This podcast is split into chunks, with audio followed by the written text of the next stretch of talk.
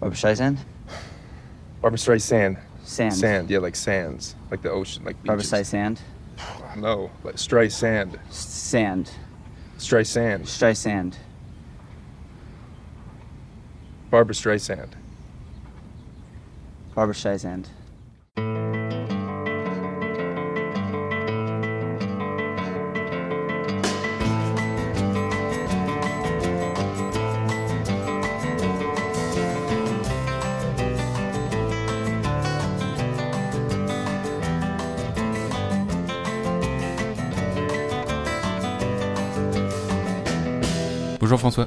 Bonjour l'homme qui n'a pas de prénom. Bonjour à tous. Bienvenue dans l'épisode 36 de la chaîne occasionnée. Premier épisode de l'année. Bonne année Bah ouais, bonne année. Bah quand même. Bonne année aux auditeurs aussi. Bonne santé. On leur souhaite beaucoup de beaux films. Ouais, comme d'hab. Hein. Ouais. Euh, une année qui commence pour nous par euh, une pizza à la réglisse, C'est la traduction. traduction littérale Mm. de Licorice Pizza. Euh, alors petite parenthèse avant de commencer, c'est bah, la première fois dans la gêne qu'on parle une deuxième fois d'un réalisateur. Bah oui, mais comme il se trouve que c'est euh, peut-être le meilleur euh, réalisateur en activité, je trouve que ça mérite quoi. Ouais, Alors, je sais pas, est-ce que c'est le number one PTA Est-ce qu'on le mettrait numéro un du monde? Peut-être, bah, on va voir à l'issue de cette critique. On tranchera à la fin. Ouais. Comme ça les gens restent, ils veulent savoir. Deuxième fois, euh, Paul Thomas Anderson, donc, ce qui aurait pu faire dire à, à Alana, l'héroïne du film, Pitié, One More Time, Ah pas mal, ouais. Ouais, ouais. C'est un jeu de mots sur son nom de famille, je pense. c'est ça. Ouais. Qui est par ailleurs le nom du groupe. Ouais. Où Et elle euh, chante, elle, elle joue de la guitare avec ses sœurs. bah, elle joue, elle joue euh, plein d'instruments Ouais. différents, en fait, de la batterie, du synthé, euh, Mm. assez forte. Voilà. Donc, euh, pour les non-anglophones, euh, c'était un jeu de mots. Mais je trouve qu'on commence très très fort cette analyse de ce film. Enfin là, je trouve que là, on est, on est bien barré. Bon allez, je referme la parenthèse. Licorice Pizza, c'est donc le neuvième long métrage de l'américain donc Paul Thomas Anderson. Gary a 15 ans, il s'éprend d'une fille prénommée Alana, de 10 ans son aînée. Alana ne partage pas les sentiments de Gary, et pourtant la personnalité de ce garçon grassouillé, boutonneux, badin et débrouillard ne la laisse finalement pas insensible, si bien qu'ils entreprennent ensemble des affaires dans le Los Angeles du début des années 70. À l'éclosion de cet amour contrarié par la puissance de sa vitalité, Pitié y greffe un condensé de l'adolescence d'un ami producteur, un film marqué par une humeur, on va dire, euh, bonne.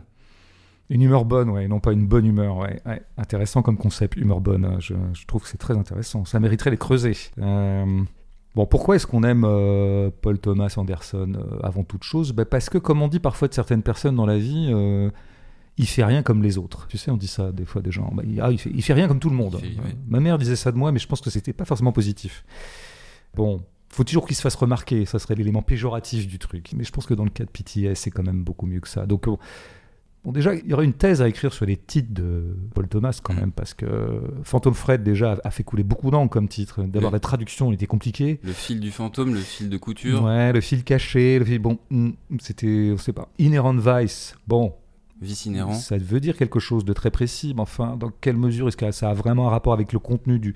En fait, les titres créent souvent déjà des premiers jeux de disjonction avec le contenu. Et comme je pense qu'on a déjà tout dit en disant ça de PTA. Y compris There Will Be Blood. Y compris There Will Be il n'y avait pas de sang quasiment, Voilà, sauf la fin. à la fin, et, bon, et qu'on allait parler essentiellement d'un liquide qui était le pétrole, et, et dans le titre, il y avait du sang. Bon, bref. Mais déjà, le montage était intéressant. Sang d'un côté, pétrole de l'autre, tout de suite, ça fait jouer quelque chose. Et je pense que c'est ça qui est intéressant, c'est que le titre crée du jeu avec le contenu, tu vois. Donc, en l'occurrence, euh, Licorice Pizza, donc effectivement, pizza au réglisse, qui peut désigner peut-être le vinyle, ai-je appris, dans un terme argotique, tu Ouais. vois. euh, Et en fait, c'est le nom de boutique de disques euh, Ouais, dans la vallée, dans. San, San Fernando Valley, là où Voilà. il a grandi.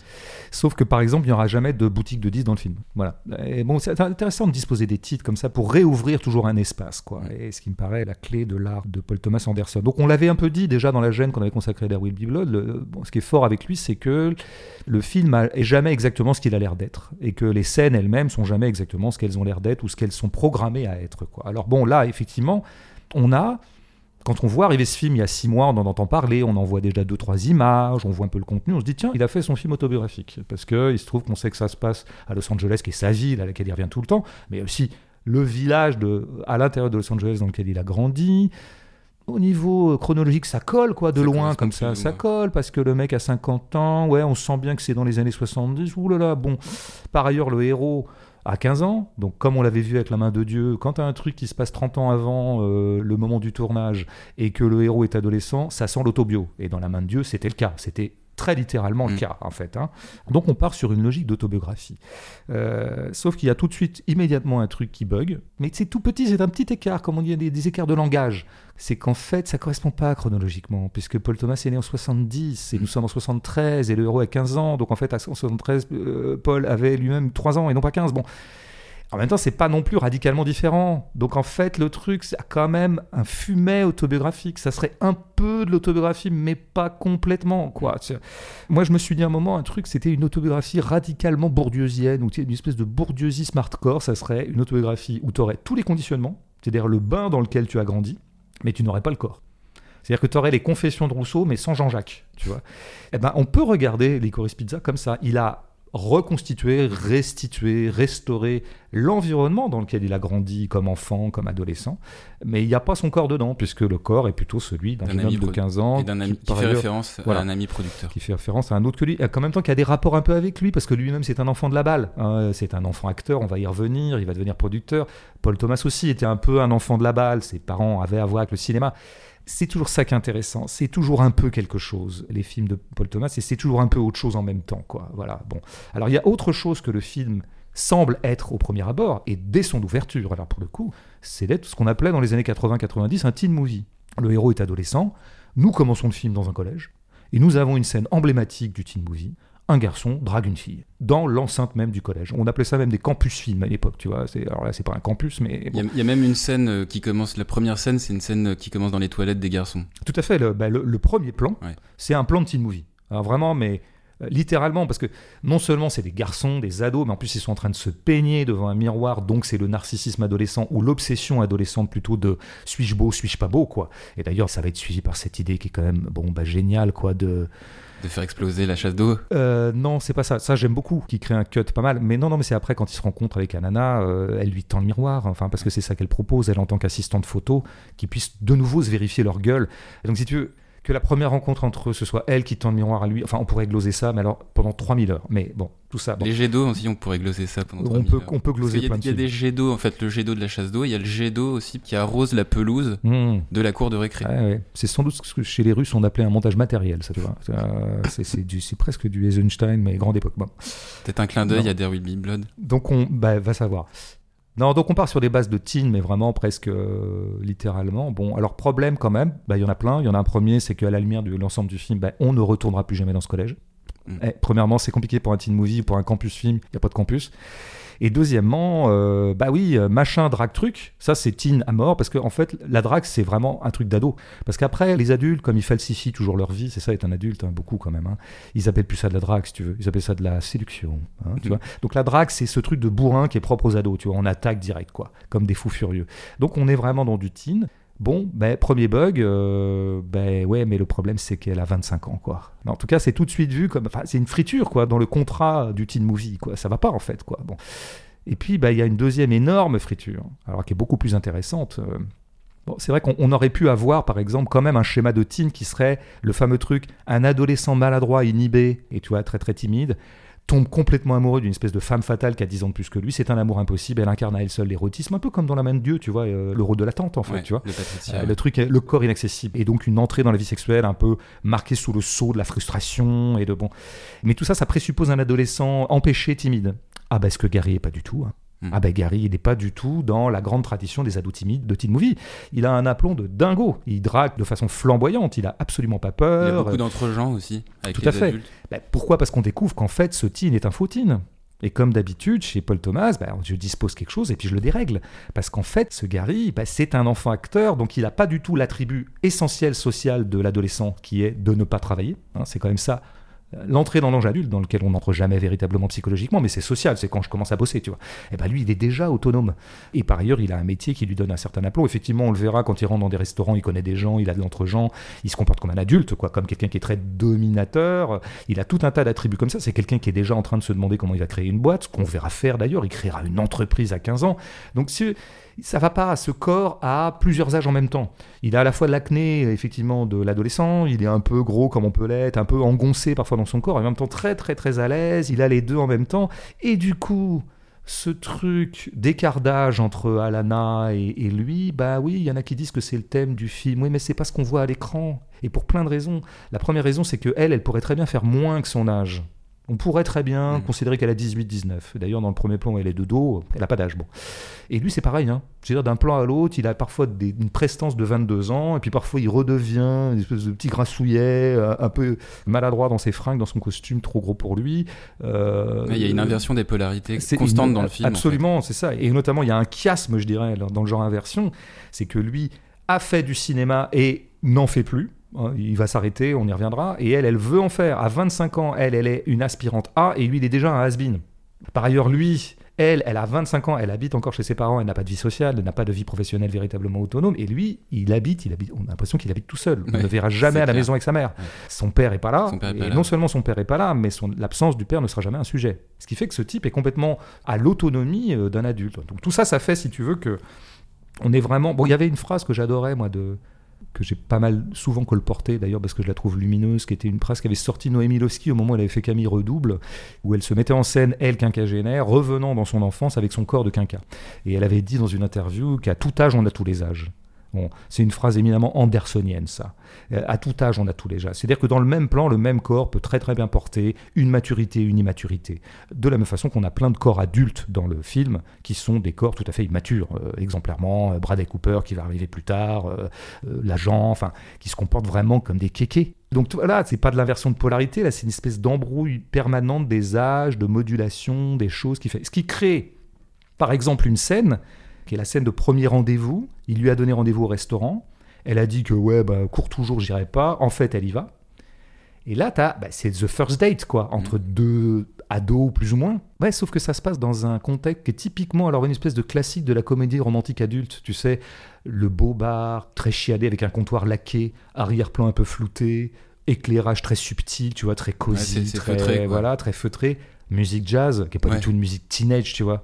On n'a pas du tout de la K-pop derrière. Et lui qui, prend un co- qui commande un coca. tout à fait, il commande un coca. endroit. Donc tu vois, on se retrouve avec une scène qui est une scène, plusieurs ambiances, quoi. Il y a deux corps, mais en fait, il y a six corps. Et après, il s'assoit, comme font les adultes. Tu sais, on va manger un morceau ensemble, c'est un truc que tu fais jamais quand t'es ado. Et là, qu'est-ce qu'il lui dit? Le premier truc pour lancer la conversation, il lui dit What are your plans Quels sont tes projets? Tu vois, Typiquement une question d'adulte. Donc voilà le grand truc de Paul Thomas Anderson, c'est toujours de jouer plusieurs tonalités dans une même scène. Ce qui fait que du coup ça joue tout le temps ensemble quoi. Et jamais une chose ne se rabat sur l'autre, ce qui fait qu'elles peuvent s'affecter l'une l'autre et donner une vraie singularité à la scène, un cachet qu'on n'a jamais vu. Moi une scène comme celle-là, je l'ai jamais vue. hein. Moi deux ados comme ça ou presque ados ou à peu près ados qui se donnent rendez-vous dans ce genre de lieu avec cette ambiance-là et se disant les choses qu'ils se disent. Moi, j'ai jamais vu ça. Ça crée en gros une espèce de montage ou de collage inédit, quoi. hein. Alors où ça culmine ça? Et alors vraiment, je trouve de façon euh, éblouissante, mais vraiment éblouissante. C'est ce que j'appellerais la vraie dernière séquence du film, parce que tout le reste est un peu un épilogue qui consomme un peu l'histoire d'amour, enfin qui la consomme sans la consommer. C'est tout ce qui va monter la dernière soirée autour de l'homme politique Wax, autour de L'inauguration de la boutique de Flipper. voilà. Et à un moment, Alana donc se retrouve au restaurant avec ce wax parce qu'il l'a appelé. Alors là, je veux dire, dans- comme scène où, où se jouent plein de choses en même temps et en très peu de temps. D'ailleurs, parce que la scène fait deux minutes. hein, mais alors vraiment, il y a un nombre de lignes narratives possibles là-dedans qui est tout à fait incroyable. Tu as la ligne où il y a ce type qu'on a repéré dans Avec l'après-midi 12 là. qu'elle, elle a repéré, qu'elle voit comme une menace. Donc, qu'est-ce qu'il y a? Il va y avoir un carnage ou quoi? Là on, là, on se dit, moi, on pense à Taxi Driver depuis le début. hein. on pense au mec qui tourne autour d'un QG d'homme politique et qui va finir par canarder tout le monde. Bon. Donc, tu as ce truc dans l'air, quoi. Et elle, elle a cette inquiétude-là, Lana, et elle le dit. Bon. Et Wax l'a repéré, le mec. Mais simplement, il n'en fait pas du tout la même interprétation, et ça, c'est un autre récit. Il se dit, ce mec-là est en train de nous épier, c'est peut-être un journaliste, en fait, un paparazzo, tu vois, un truc comme ça.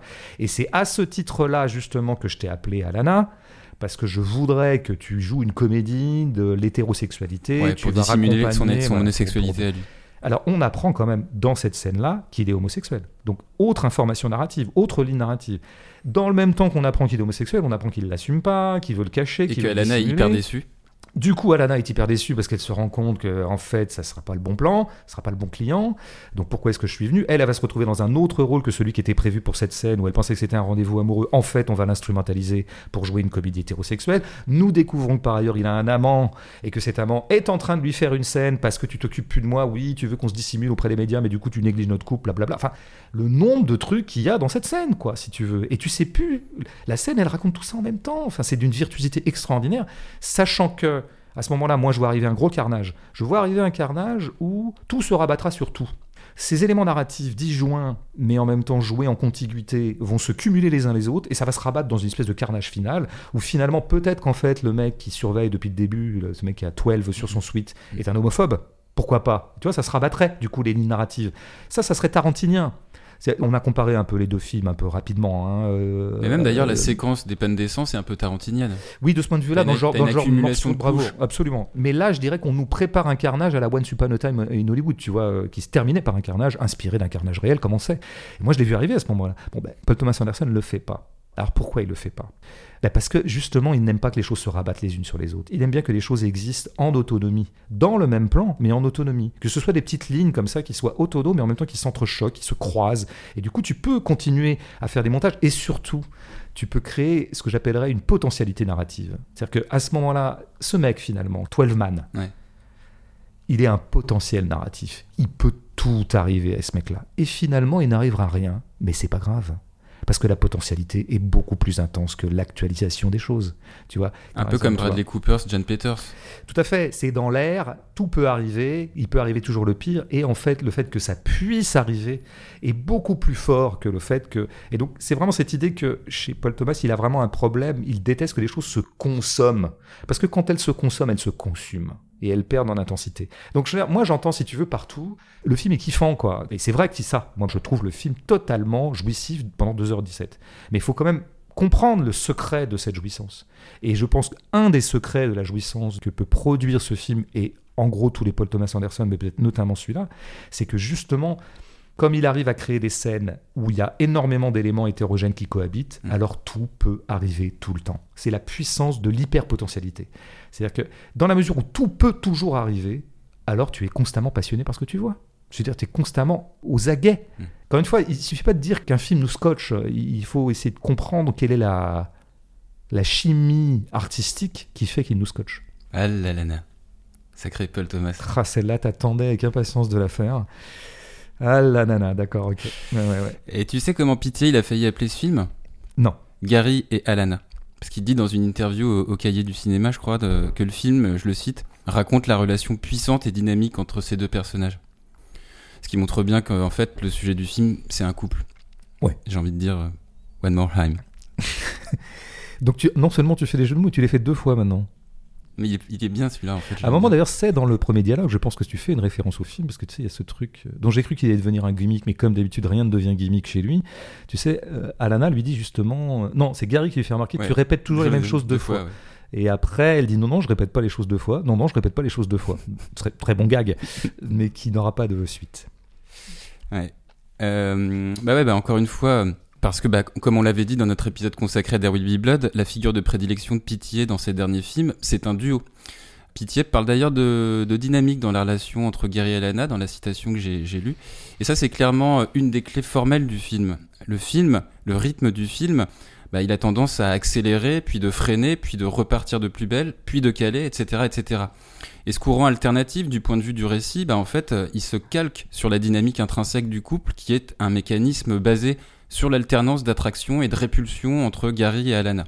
Alors, euh, avant d'étayer ça avec une scène, Arrêtons-nous d'abord sur euh, les corps et l'état d'esprit de ces deux-là, qui dès le départ sont eux-mêmes pris dans cette logique alternative. On a deux jeunes, à la fois connus et inconnus.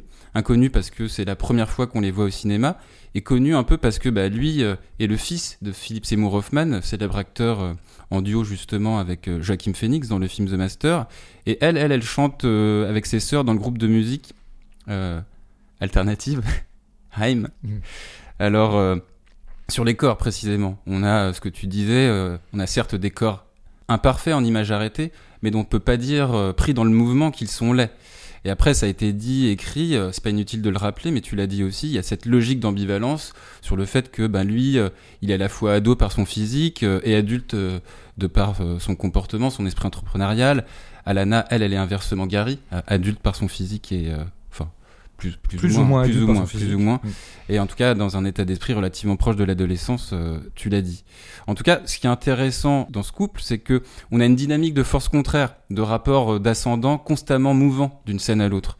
Si une scène ou une séquence commence bien, elle se finit en dispute. Et inversement, si ça commence mal, ça se finit bien. Euh, alors, un exemple de scène où cette dynamique de duo aboutit dans l'écriture à ce courant alternatif, c'est la séquence où, Alana dîne avec Sean Penn, tandis que Gary emmène des filles de son âge dans le même resto. Donc tu as cette scène de jalousie entre eux, hein, dont l'issue de la séquence voit Gary courir vers Alana, tomber de moto. Ils vont dans leur magasin de matelas s'allongent sur un lit. Gary suspend sa main sur le sein d'Alana. Et là, on s'attend à ce moment-là bah, qu'il conclue. Et il ne la touche pas. La séquence s'arrête.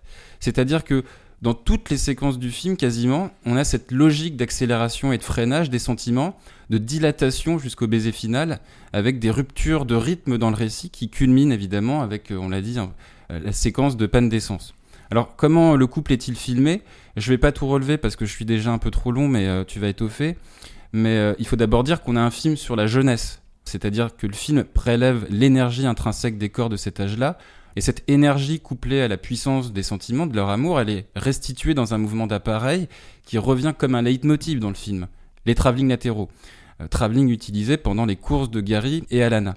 Et l'alternance dont je parlais précédemment, elle se traduit y compris du point de vue de la lumière, puisque dans un cas, Alana court vers Gary au poste de police de jour, et Gary court vers Alana sur le terrain de golf de nuit. Et puisque je parle de travelling, je voudrais juste finir ce focus sur euh, les lents travelling avant et arrière du film.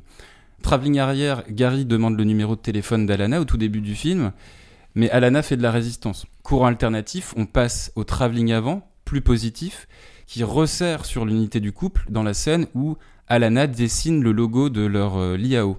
Et ce mouvement de caméra, travelling avant, donc, euh, bah, il fait forcément penser au travelling avant dans Phantom Thread, son film précédent, qui lui aussi resserrait sur le couple très lentement, délicatement même, puisque dans une scène, Alma vient de se réveiller sur un canapé, et Reynolds la demande en mariage après une phase justement où le couple calait. Si bien qu'avec ces deux films à la suite et leur correspondance évidente, on peut se demander si la thèse de pitié sur le couple serait celle-ci. Le couple est une machine à fabriquer de la frustration, ou la frustration est un des éléments moteurs du couple, ou les deux en même temps. Alors, d'abord, il faudrait savoir si. Non, bravo euh, pour cette euh, brillante euh, première prise de parole analytique de l'année. Ah, merci. Ça nous promet un 2022. euh, une année qui commence comme ça, je pense que ça se termine par la victoire d'Italie au Qatar, à mon avis. Euh, non, je- un petit point parce que tu disais que euh, Alana était. que le physique d'Alana n'était pas exactement un physique de femme fatale. Ouais, parce qu'elle a les dents du bonheur, et puis elle a une dent un peu plus... Tout à fait, absolument. Et je pense que c'est. Comment dire Mais c'est ce qui la rend passionnante. Ce qui la rend passionnante, c'est qu'elle est ni belle ni laide, et que donc d'un plan à l'autre, elle peut être plus ou moins belle ou plus ou moins laide. Ça dépend. Ça dépend de l'ensemble, comme disait Deleuze. Quoi. Dans quel ensemble elle est prise bon, Avec une peau qui est parfois un peu ingrate, parfois pas. Ils sont pas corps. maquillés d'ailleurs les deux. Oui, tout à fait, ce qui est tout à fait une bonne chose. Et pourquoi c'est passionnant? Parce que ça n'arrête pas de changer. Et pourquoi est-ce qu'on en a marre des beaux au cinéma? Pourquoi est-ce qu'on en a marre des beaux au cinéma? On en a marre parce que d'abord, ça crée euh, une routine, une répétition des mêmes corps, de la même beauté, du même niveau de beauté. Donc on s'ennuie des yeux à force, quoi. Deuxièmement, euh, cette homogénéité est tout à fait mensongère par rapport à, ce que, à l'offre vitale de la vie, qui offre une profusion et une diversité de corps, de physique bien plus euh, multiples que ce que le cinéma qui est hélas souvent tellement restrictif, euh, nous offre quoi. Mais surtout, il y a aussi une chose, c'est qu'un physique beau, je veux dire, implacablement beau, comme on en voit beaucoup au cinéma, des femmes fatales, des hommes fatals, des, des super beaux gosses et des femmes magnifiques. Pourquoi est-ce qu'il nous ennuie Bah Parce que justement, cette perpétuelle modulation qui se joue entre Alana et nous, comme elle se jouait un peu avec Vicky Krieps aussi dans Phantom Thread, Mm. Vicky Krieps qui n'était pas canoniquement belle, elle était morphologiquement étrange, un peu trop grande par rapport au canon, elle était un peu voûtée. Un peu voûté. Euh, Sa peau aussi n'était pas toujours euh, au meilleur de sa forme, et tant mieux. Enfin, tu vois. Donc, arrêtons avec les beaux. Arrêtons avec l'hégémonie des beaux, parce que c'est pas simplement en termes de donnez-nous de la diversité. C'est pas une, une réclame théorique que je fais. C'est une réclame esthétique. C'est que j'en ai marre de m'ennuyer devant les physiques beaux. Parce que du coup, à chaque fois qu'Alana apparaît dans ce film, c'est passionnant parce que se rejoue perpétuellement la question de savoir ce qu'on en pense. Est-ce qu'elle est excitante, pas excitante? Est-ce qu'elle est belle, pas belle? Enfin, est-ce qu'elle est attirante, pas attirante? Bon, tu parlais de courant alternatif, ce qui est évidemment vraiment un concept euh, lumineux, hein, parce que je pense que ça résume beaucoup de choses de ce film et puis de pitié en général. Mais bon, voilà. Après, pour en arriver à l'histoire d'amour, enfin voilà, ce que tu disais, bon, grand sujet parce que un des griefs qui a été fait pendant contre le film, je l'entendais. euh, dans la bouche notamment de Jean-Marc Lalanne au Masque et la Plume, qui est très très remonté contre le film et contre tout PTA d'ailleurs. Il dit qu'il déteste PTA, bon, bah, pourquoi pas. Euh, il disait, il filme pas son sujet. C'est-à-dire comme si voilà le sujet euh, était euh, l'histoire d'amour et en fait ce serait pas dedans. Et c'est vrai que le film s'affiche, mais alors mais vraiment de façon extrêmement littérale et extrêmement, je dirais presque géométrique, comme un film sur Gary et Alana. Pourquoi? Ça commence par leur rencontre, de façon extrêmement euh, littérale, quoi, premier degré. Scène 1, ils se rencontrent, vraie scène 1. Et scène finale, ils se disent je t'aime. Ou en tout cas, il y a du je t'aime dans l'air. Ils s'embrassent. euh, et ils s'embrassent. Et il y a comme ça. Bon, on y reviendra parce que c'est plus compliqué que ça. Mais globalement, voilà. Le film semble donc disposer totalement l'idée qu'il serait une histoire d'amour. Et en même temps, il est assez vrai qu'il ne filme pas véritablement l'histoire d'amour en tant qu'histoire d'amour. Et Jean-Marc Lalanne a raison, d'une certaine manière, de dire qu'il ne filme pas son sujet, comme il l'a dit. Euh, à mon avis, il a tort de trouver que c'est un grief à opposer au film. Moi, je pense que c'est la grande force du film, en fait. C'est que, précisément, ce film ne s'agence pas en histoire. Il traite l'amour sans le traiter narrativement. Et c'est ça sa grande pertinence et sa grande singularité. Euh, Même si Pitié, je, je me permets, une petite incise, euh, dit dans les cahiers, euh, dans l'in- dans l'interview, il dit que chaque scène du film fait avancer l'histoire. Enfin, il dit que c'est un de ces films où la narration est, est la plus classique en fait dans son architecture. Ouais, mais quand tu rapportais cet extrait, je me suis dit parce que je pense que Paul Thomas Anderson a dû beaucoup entendre ce qu'on entend beaucoup sur le film et qu'il est déjà en train de s'en défendre, Mm. que tout est décousu. Qu'au contraire, moi j'ai entendu beaucoup, y compris de gens qui aiment le film, qu'il y avait des blocs autonomes, qu'il y avait tout un tas de séquences, qui était une espèce de juxtaposition de séquences, qui n'avaient pas grand chose à voir avec l'histoire, quoi. Donc Ouais. lui, à mon avis, il s'en défend. Et c'est pour ça qu'il surjoue un peu ce truc-là. Et je pense qu'il n'a pas tort par ailleurs. Si on regarde bien le film, on s'aperçoit qu'il est beaucoup plus cohérent qu'il en a l'air. Mais il n'en est pas moins vrai que si tu reprends la grande séquence du film, qui est la séquence camion, on va l'appeler comme ça, la séquence camion Bradley Cooper, vraiment grande séquence immense qui restera dans l'histoire du cinéma, vraiment. Bah, comment dire, cette scène, elle ne peut pas être lue stricto sensu comme un jalon d'une histoire d'amour entre Gary et Alana. Il s'y passe 600 000 choses qui n'ont pas de résonance avec l'histoire d'amour en tant qu'histoire d'amour. Et ça pourrait être un peu vrai de ce qui se joue. Par exemple, je veux dire, l'entretien que fait la mère à un moment avec le mec euh, de restaurant japonais, etc. Mhm. Quel rapport avec Gary et Alana? Bah, c'est juste pour installer le fait que Gary euh, Mais a quel- une entreprise de relations publiques J'entends bien, mais quel rapport avec Gary et Alana? Ça permet de l'introduire après dans, J'entends bien, mais tu vois bien qu'on n'est pas dans un truc qui aurait pour idée de filer une histoire d'amour, comme Phantom Fred le faisait un peu plus quand même, qui était plus centré sur ses personnages. Bon.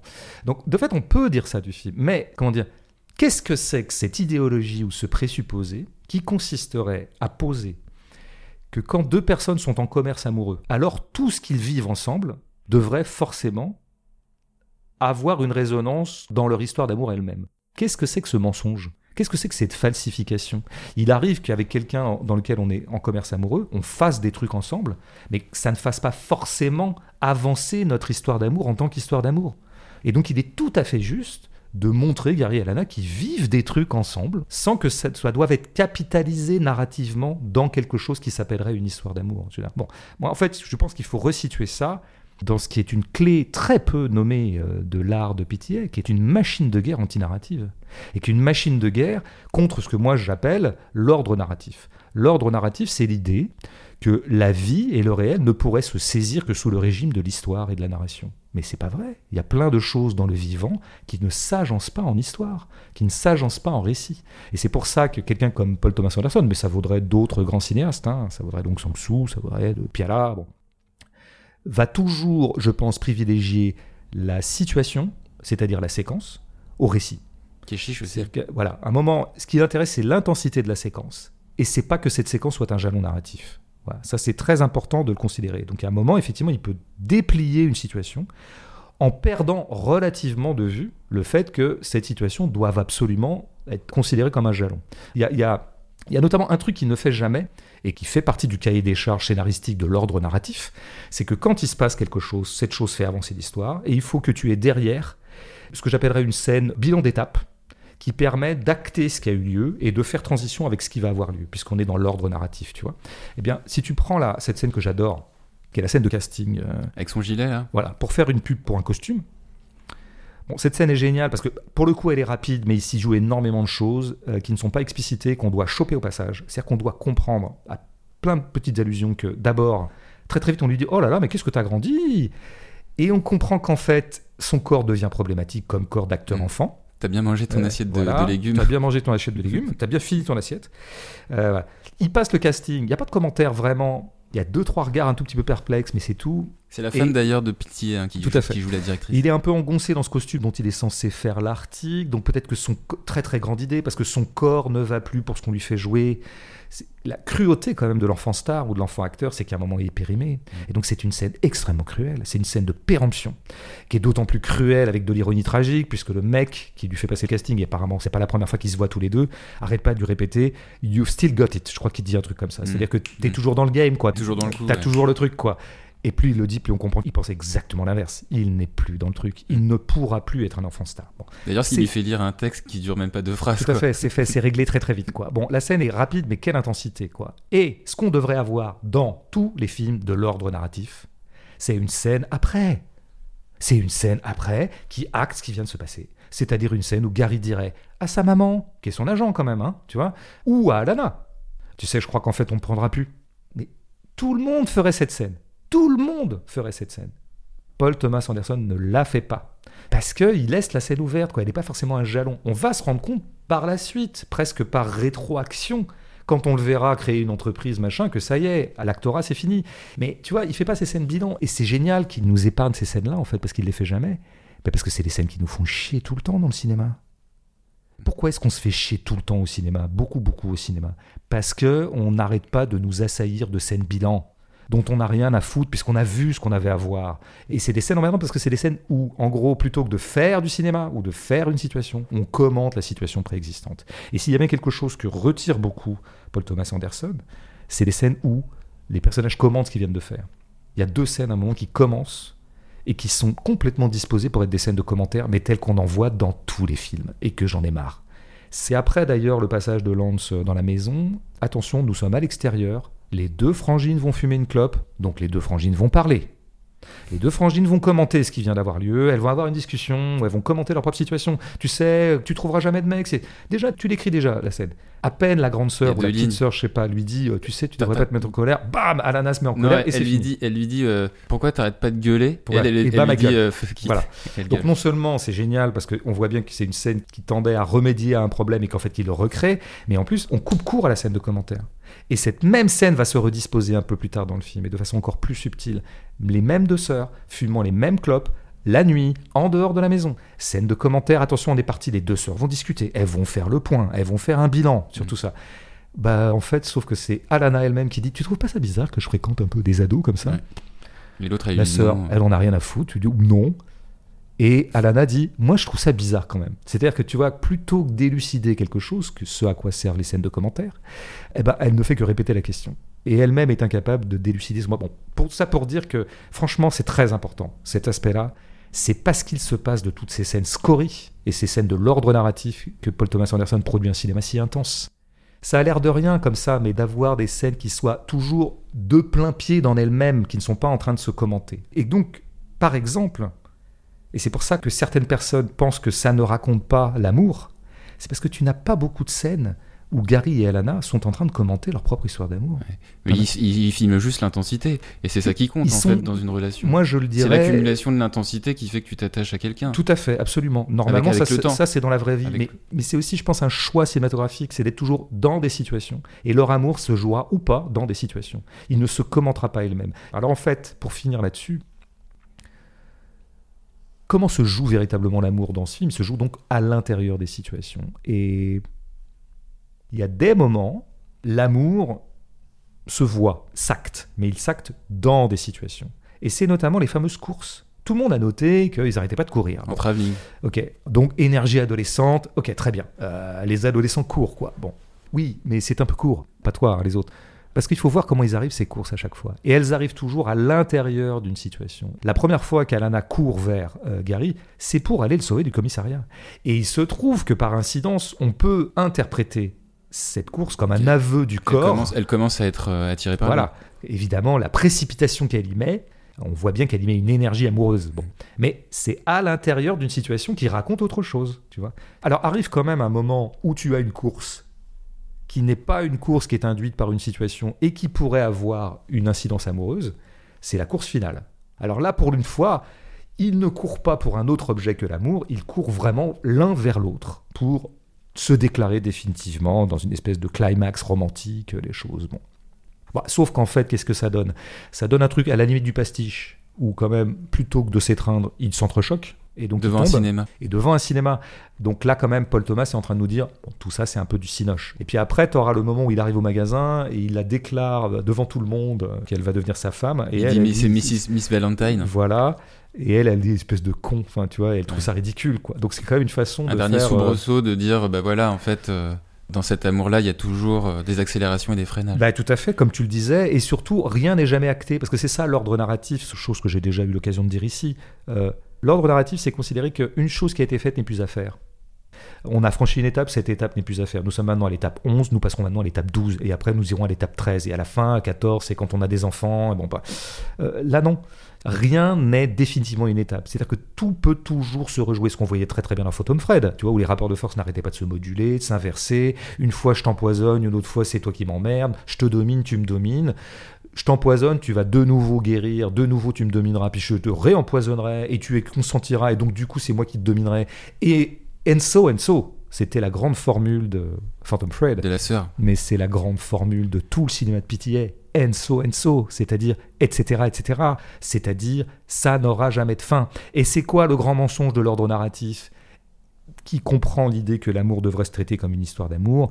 C'est de considérer que l'amour pourrait avoir une fin, que ça y est, ça serait fait. Mais non, c'est jamais fini. Et comme tu le disais, là, toi tu parlais de frustration. Moi je dirais plutôt que on n'arrive jamais à un point où les choses se stabilisent et que donc ça va toujours se rejouer. La frustration pourrait un être un motif, mais plutôt l'incomplétude. Ce qui se joue d'ailleurs très très bien dans cette- ce dernier plan que beaucoup de gens trouvent conclusif, mais ils oublient un tout petit détail de ce dernier plan quand même. Euh, Bon, alors c'est vrai qu'ils se sont Le embrassés. plan euh, où, euh, où il, court, il court à nouveau. Et elle lui court. dit je t'aime. Elle lui dit, mais elle lui dit pas. Enfin, soyons matérialistes un peu. C'est une voix off en fait. Ah ben pardon, moi j'appelle pas ça lui dire. Hein. Donc comme d'habitude, c'est un je t'aime final parce que Paul Thomas a envie de jouer le déroulé canonique d'une comédie romantique qui se terminerait par sa consommation finale. Bah, sauf qu'il le joue qu'à moitié quand même, il le joue en off. Donc non seulement ce je t'aime n'est pas réciproque, et en plus il est en off. Euh, et donc on peut peut-être supposer que de demain, à nouveau, ils s'engueuleront. Enfin, je veux dire, je- attention, je ne suis pas en train de dire par là que le film raconte qu'en fait ils ne s'aiment pas. hein. Moi je pense qu'ils s'aiment en fait. Mais ils ne s'aiment pas sous le régime narratif. Leur amour n'est pas réductible à quelque chose qui serait une dramaturgie amoureuse. Et c'est la meilleure façon de parler de l'amour parce que l'amour est fondamentalement anarratif, adramatique. C'est le grand mensonge quand même de la représentation de l'amour au cinéma quand même. Mm. Et peut-être dans la littérature aussi un petit peu. Et donc toute personne qui essaie de dissocier le fait amoureux de la narration amoureuse fait un acte absolument admirable et absolument juste. Ce qui fait que ce film, contrairement à ce que dit Jean-Marc Lalanne, c'est pas qu'il filme pas son sujet, il ne le raconte pas. Parce qu'il veut ne pas le saisir narrativement, mais par contre il le filme. Et c'est quoi en fait? Qu'est-ce qui fait preuve de l'amour au bout du compte entre Alana et, et Gary? C'est pas tel acte, c'est pas tel fait, c'est pas le fait qu'on se dise je t'aime, c'est pas des gestes euh, narrativisés et dramatisés qui feraient preuve dans l'esprit du spectateur que bon, ça y est, c'est fait. Qu'est-ce qui acte le fait que ces deux-là s'aiment? C'est que ça fait deux heures qu'ils sont ensemble. C'est le temps en fait. Le temps, le temps a passé. Alors on sait pas d'ailleurs euh, combien de temps dure le film. Un an, deux ans, on sait pas trop. Mais il y a du temps. Ils sont toujours là. Ils ne se perdent jamais de vue. Et c'est ça l'amour. C'est le truc qui se dépose dans ce film de façon incidente, sans que ce soit véritablement raconté. Mais au bout du compte, de l'amour se dépose par le temps même du film, tu vois. C'est pour ça que les histoires d'amour nous mentent tout le temps. Ce qui est mensonger dans l'expression histoire d'amour, c'est pas le mot amour, c'est le mot histoire. Voilà. Mais t'as pas parlé des effets de ralenti, des gros plans, des. Non? Ben, je te laisse, c'est- ton truc, ça, les ralentis. Non, mais moi, T'as pas écrit un livre qui s'appelait euh, Épistémologie du ralenti euh, dans les années 83-4 Ouais, je devais avoir moins deux ans, moins ouais, trois ans. ouais, ouais, ouais. Mais c'est ça les gens précoces? Mais il y a, y a des champs contre champs évolutifs aussi. Je trouvais ça intéressant dans le film. Ouais. Ouais, par exemple, tu sais, au dîner, là, le premier dîner euh, dans le resto un peu luxueux, enfin d'adultes, La caméra au tout début du champ contre champ, elle est posée comme euh, une bouteille d'eau. Tu vois, elle est à hauteur en fait de la poitrine des acteurs. Et puis au moment où euh, les deux commencent à s'intéresser à l'un et l'autre, la caméra en fait, elle est située euh, non plus de biais, mais à hauteur d'épaule, centrée sur les personnages. Ouais. Il y a des moments comme ça où les champs contre champs évoluent en fonction de. Tout à fait. Ben, dans ce cas-là, il faudrait faire un, qu'on fasse un point méthodologique. Il ne m'échappe pas que pratiquement toutes les scènes de Paul Thomas proposent quelque chose formellement. Mm. Euh, et je pense que toutes mériteraient une analyse euh, très précise. Ce que j'avais envie de faire, moi, aujourd'hui, c'était d'essayer de dénicher le secret. Le secret. Et Mm. le secret, c'est pas. Il y a une virtuosité, il y a un talent de filmeur, et un talent, je dirais, de réalisation. Réaliser un film, réaliser une scène. Paul Thomas est très très fort dans la facture. D'abord, il est très attentif d'ailleurs à ses outils techniques, c'est un visuel aussi à ses heures, il a tout ça. Mais moi, je crois que c'est pas la somme de tout ça ne fait pas le génie de Paul Thomas. C'est pas ça. Le génie, il est ailleurs. Voilà, je pense que c'est par exemple dans une certaine économie du récit ou dans une certaine économie anarrative de son récit. Mm, mm. Euh, Il y a dans le film un, détail assez étonnant que tu as relevé en, en tout début de podcast, euh, c'est qu'on est quand même en présence d'un lycéen, donc Gary, qu'on voit jamais en classe. Sa vie scolaire, elle est reléguée hors champ, au bénéfice d'un temps passé euh, à monter des affaires. En fait, on est en présence d'un profil d'entrepreneur euh, atypique, puisque non seulement Gary est en marge de l'école, mais il est euh, également question de marge dans ses affaires extrascolaires. Dans le cinéma, il est un acteur à la lisière de la notoriété, donc en marge. Idem pour Alana, qui n'ira pas au-delà de deux castings. Côté business, la marge toujours, et ce par le contenu même de ce que les jeunes commercialisent, Matlao ou Flipper. On est loin de la version hardcore euh, du capitalisme qu'on avait dans There Blood avec le pétrole. On en est d'autant plus éloigné que la seule fois où la caméra montre les recettes de Matelas, elles sont elles aussi tout à fait marginales, à la fois euh, quantitativement et en raison aussi du fait qu'on aperçoit autant de pièces de monnaie sur la table que de billets. Et donc, être en marge, ça nous renvoie euh, premièrement à Gary et Alana, eux-mêmes à la marge, on l'a dit, euh, d'un point de vue euh, social pour Gary, à la fois lycéen et entrepreneur, sans père, ou à la marge de la famille pour Alana qui entretient une relative conflictualité avec ses sœurs et son père. Deuxièmement, cette idée de marginalité, elle caractérise le film lui-même dans son rapport aux- aux années 70, à Hollywood, à l'entreprise, puisqu'il ne cesse scénaristiquement bah, de traiter ces éléments contextuels de biais. Par exemple, l'entreprise n'est présentée que dans des aspects les plus ludiques ou les plus grisants. L'aspect administratif ou les rapports de hiérarchie sont ellipsés. L'entreprise est en fait davantage vécue comme un moyen pour les personnages d'exprimer leur vitalité. Vitalité qui passe notamment par euh, le pouvoir de séduction de Gary, où on le voit très souvent draguer des filles. D'ailleurs, petite incise, l'entreprise avec un grand E, pour lui, elle est en fait un prolongement de son entreprise de séduction entamée avec le cinéma. Et c'est à partir de ces deux territoires socio-professionnels qu'il entretient sa puissance de vie qui elle-même lui permet de compenser ses imperfections physiques. Et puis, sur le cinéma, là où euh, Tarantino dans Once Upon le traitait frontalement sur euh, des plateaux de cinéma, Licorice euh, se limite à la marge des castings.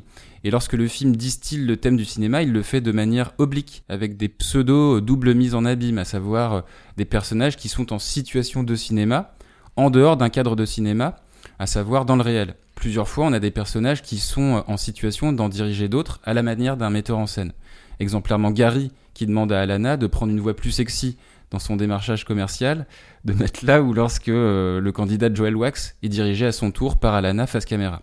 Alors on l'a un peu dit, euh, on l'avait un peu dit l'année dernière en parlant de There Will Be Blood, mais ce parti pris de régulièrement traiter des thèmes ou des sujets de biais, de traiter le réel d'un duo à partir de la marge, bah, c'est l'une des signatures de pitié. Ouais, c'est bien vu qu'on prenne, euh, alors je dirais simplement le cinéma, là en l'occurrence, par sa marge, ou dans des situations qui ne sont pas stricto sensu des situations de cinéma, mais où se rejoue quelque chose de l'ordre du cinéma. Alors exemplairement, ouais, ce qui pourrait s'interpréter peut-être à la lumière des premiers films de Paul Thomas Anderson, qui était en tant qu'altmanien euh, assez concerné par ce genre de choses, c'est-à-dire l'extension infinie de l'empire du faux. Tout est cinéma. Euh, ce qui va apparaître beaucoup dans, Dans Magnolia, euh, alors, exemplairement dans Magnolia, le- son film le plus altmanien, mais, mais là, dans Licorice, le, tu sais, il y a ce moment où Sean Penn, euh, qui joue le rôle plus ou moins de William Holden, une espèce d'acteur euh, des années 50, mais sur le c'est tard. pas Jack Jack Holden Euh, ouais, pourquoi je dis William, moi? Je connais mal, en fait, cet acteur. Euh, Non, il y a cette scène où euh, bah, ils ont fait le casting tous les deux, ils se retrouvent au bar tous les deux, et là il dit des trucs, tu sais, comme j'ai des espèces de mec un peu viril, qui a roulé sa bosse, tu vois, pour impressionner un peu cette petite Alana. Il lui parle bon, de la Corée, tu vois, la guerre de Corée, Kuala Lumpur, faut pas essayer de m'en parler parce que j'ai laissé des amis là-bas, bah, etc. Et Alana lui dit qu'il essaie quand même de faire la blague, enfin, tu vois, de, de pas trop soulever sa gueule. C'est une réplique d'un film. C'est une réplique encore, quoi. T'es encore dans ton film, quoi. Bon, bref. Donc tout est toujours film tout le temps, voilà. Non, pire, bon. Cela dit, euh, quand tu parlais de la marge, j'ai l'impression que la marge, justement, nous montre le vrai, la marge nous montre le cœur. Parce que c'est vrai que si tu regardes strictement comment apparaît le cinéma dans le film, c'est essentiellement par les castings. Ce que je veux dire par là, c'est qu'effectivement, ça serait plutôt le laboratoire du cinéma, le casting. C'est pas le film lui-même. Mais est-ce que ça donne pas, au contraire, la quintessence de ce qu'est le cinéma, et notamment ce que c'est que l'actorat, où il s'agit toujours de se vendre, en fait? C'est-à-dire qu'effectivement, un casting, c'est quoi? C'est un truc où tu es un acteur et tu vas vendre un produit qui est toi-même. Et tu veux qu'on t'achète. Et d'ailleurs, effectivement, la consigne que donne Gary à, à Alana, à savoir dis oui à tout, qui va donner lieu à, des trucs très rigolos. Je parle le latin. Euh, voilà. Mais c'est typiquement une consigne, tu sais, qu'on apprend dans les BTS force de vente, enfin quand on apprend la vente. Dites toujours oui. Ne dites jamais non à un client. Ouais, je pensais à ça aussi. Euh, bah, il faut toujours montrer que vous, savez faire, il n'y a pas de problème. Tout est... Mais c'est typiquement. Donc, bon, parce que je veux dire, de dire que dans le cinéma, il y a de l'argent, euh, c'est une pompe afrique, cette chose est établie. Il est beaucoup plus subtil de dire que dans le protocole même, dans la vie même de l'acteur, dans l'éthos de l'acteur, de toute façon, tout est toujours se vendre, quoi. Et tout est à raisonner par ça. Mais donc, oui, porosité entre le commerce, le cinéma, la vente, la séduction. En fait, un acteur est toujours un auto-entrepreneur dont il est lui-même le produit. Enfin, il s'agit toujours de se vendre soi-même. Tout ça est banal, hein, mais c'est un angle génial que d'avoir pris le cinéma par le casting. Pour acter que le centre du cinéma, c'est quand même toujours ça.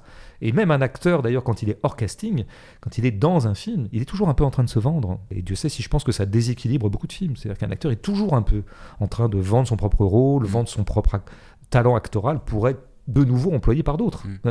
Et ce qui peut parfois, effectivement, faire qu'un acteur pense beaucoup à lui-même et, pas à jouer la scène, ce qui mm. est un problème. Et petite parenthèse, d'ailleurs, dans ce film, pour le coup, il y a personne qui a dû passer de casting, parce que PTA, il dit euh, que de plus en plus, en fait, dans ses films, il veut tourner avec des acteurs qu'il connaît et qu'il apprécie, en fait. Oui, d'ailleurs, oui, je pense qu'il connaissait, bah oui, il connaissait ces deux-là. En tout cas, il connaissait le fils d'Hoffman et Alana. Il avait filmé les clips, je crois. Il a, réalisé les, clips. En fait, il avait connu euh, les, sœurs euh, par l'intermédiaire de la mère euh, des Haim, en fait, parce que cette mère, elle était sa maîtresse d'école quand il était enfant, en fait. D'accord. Ouais, ouais. Après, il y a un autre moment où le cinéma apparaît comme tel. Voilà, vraiment, on a une caméra, on a une perche, on a des gens qui éclairent. Avec Joel Wax. C'est quand ils font le petit film de promo de cet homme politique, qui est joué par Ben Savdi, d'ailleurs, un des deux frères Savdi.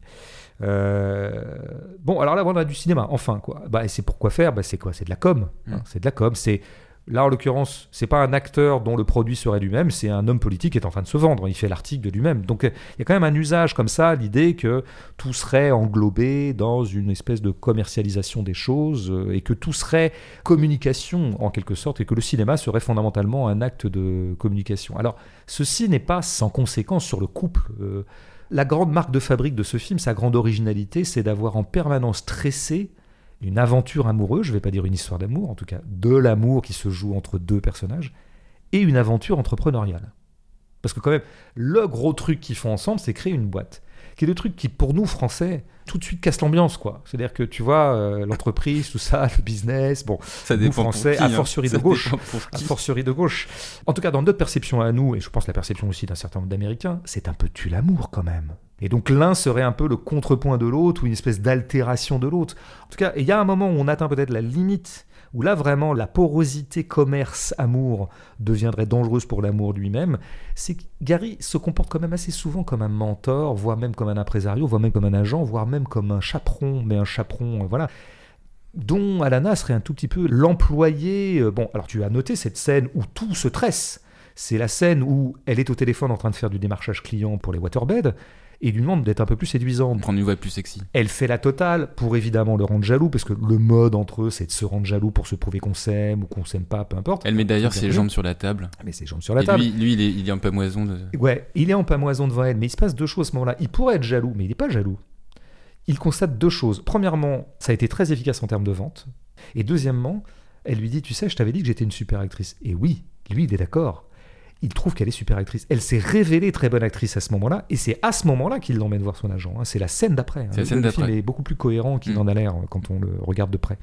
Euh, donc, est-ce qu'il n'est pas en train de devenir son agent? Est-ce qu'il n'est pas en train d'utiliser les charmes euh, d'Alana, non pas pour son propre usage, ce qui s'appellerait l'amour, mais pour, disons, faire fructifier, lui qui est un entrepreneur et pour qui tout est entreprise, euh, qui se lancera dans les flippers un peu plus tard? Bon, et il y a un autre moment où c'est douteux, c'est précisément le même soir de l'inauguration du magasin, donc avant la scène de lit, il l'a mise en maillot de bain.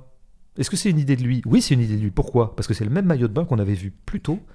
Dans l'expo ado, là, bizarre, où il, pour la première fois, il, euh, Tu l'as vu dans l'ado expo Le maillot de bain? Bah, la nana Ah oui, se vrai, sert, Ouais, ouais, euh, ouais, il se sert exact, pour attirer exact. les gens bon, dans une espèce de technique de vente bien connue de foutre une femme dénudée. D'ailleurs, c'est pas le même bonnet d'ailleurs au niveau de la En poitrine. tout cas, c'est à- si c'est pas le même maillot de bain, ça y ressemble très largement avec des poids, etc. D'ailleurs, je pense qu'il en est question dès la première scène. Enfin, donc, si tu veux, il lui fait jouer le même rôle qu'il faisait jouer à cette fille qui était très largement là une espèce d'hôtesse, quoi, comme on dit par euphémisme. D'ailleurs, elle, elle lui- sorte de- elle lui répète, elle lui demande plusieurs fois Are you happy? Euh, Est-ce que t'es heureux? Est-ce que t'es heureux Qui fait référence à plusieurs euh, modalités euh, de Est-ce que t'es satisfait? Oui, tout à fait. Est-ce que t'es satisfait Oui. du fait que j'ai mis euh, cet accoutrement? Est-ce que t'es satisfait du lieu? Est-ce que t'es satisfait? Absolument. Ben, c'est, on n'est pas loin d'un employé qui parle à son patron, ou peut-être au pire d'une prostituée qui parle à son macro, quoi. Enfin, tu vois, là, je- et, et qu'est-ce que je suis en train de dire?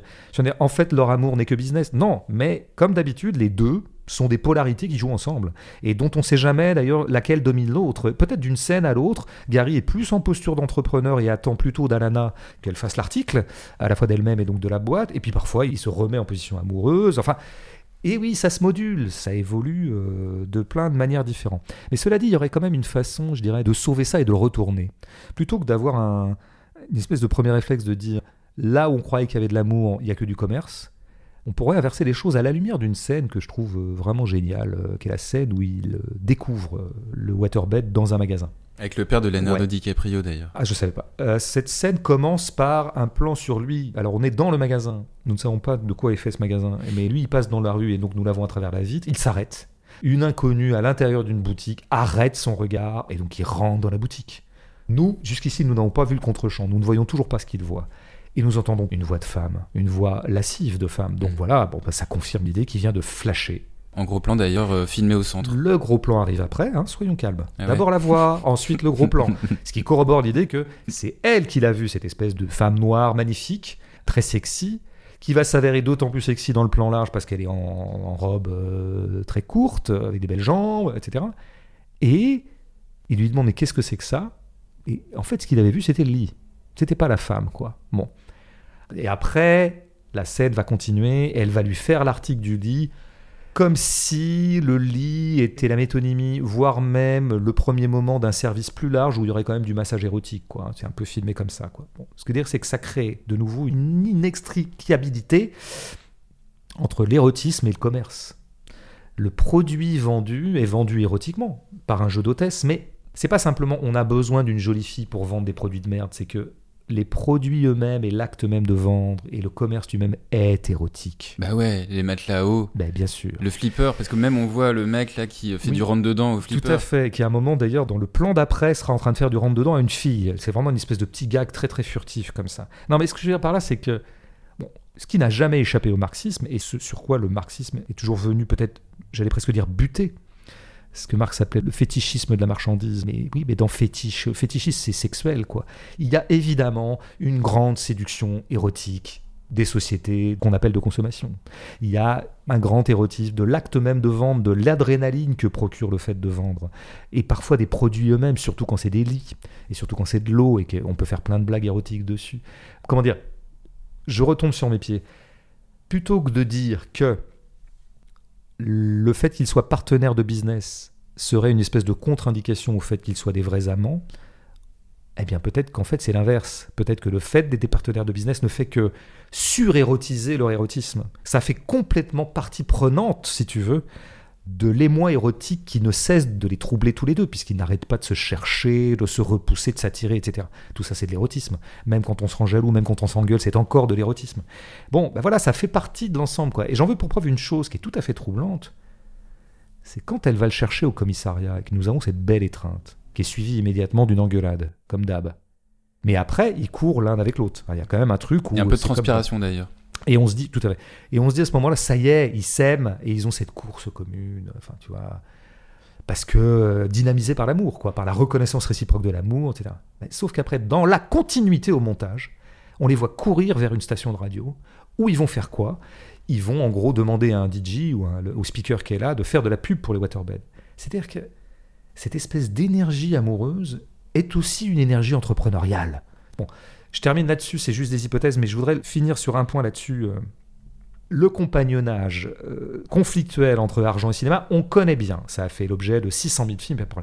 Et évidemment, c'est toujours un point de perplexité de la part de ceux qui font du cinéma. Est-ce que je suis pas en train d'être un, espèce de vendeur de camelote en fait, puisque je suis dans une industrie? Bon, là, il y aurait l'hypothèse que ben oui, le cinéma, il s'agit toujours un peu de vendre un peu son produit. Quand tu fais une scène, par exemple, tu essaies de la vendre, et Paul Thomas Anderson, je pense, fonctionne beaucoup comme ça.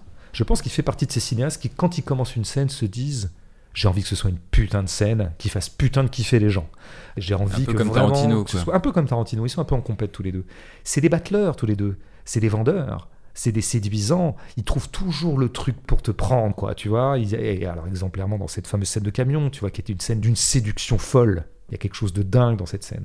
Et il y en a plein d'autres dans le film, y compris par le rire, la drôlerie, la truculence, plein de choses, quoi.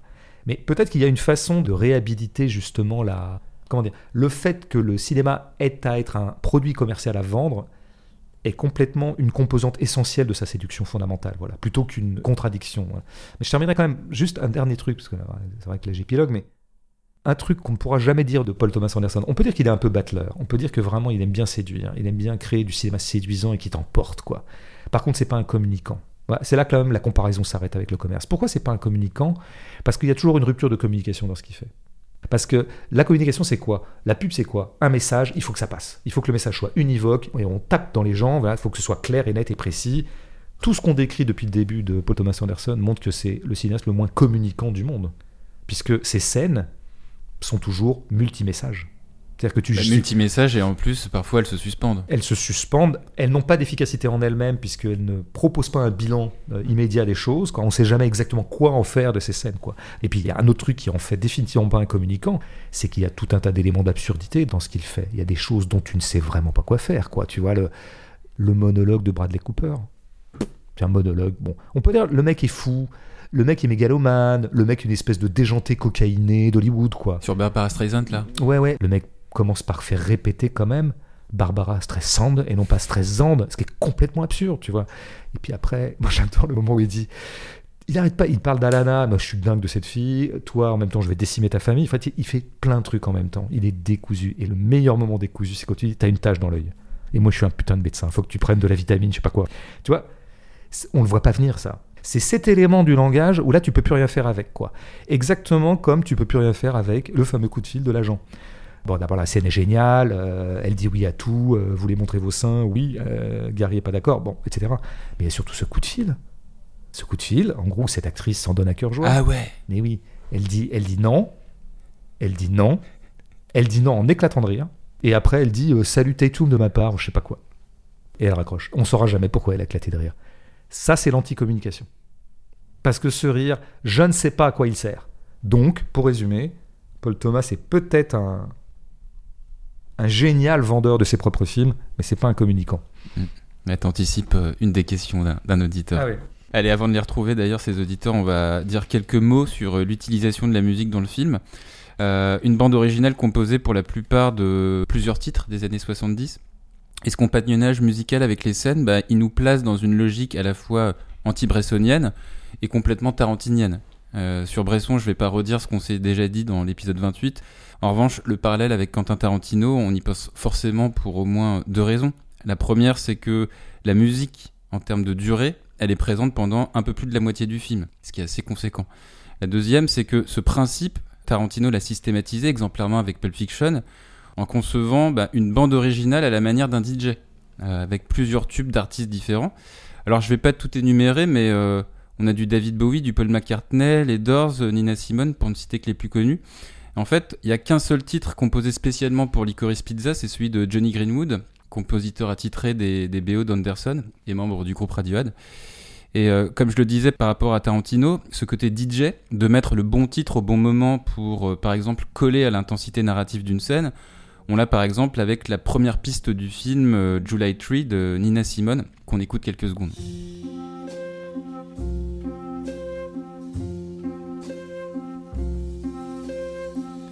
True love seed in the autumn ground. True love seed in the autumn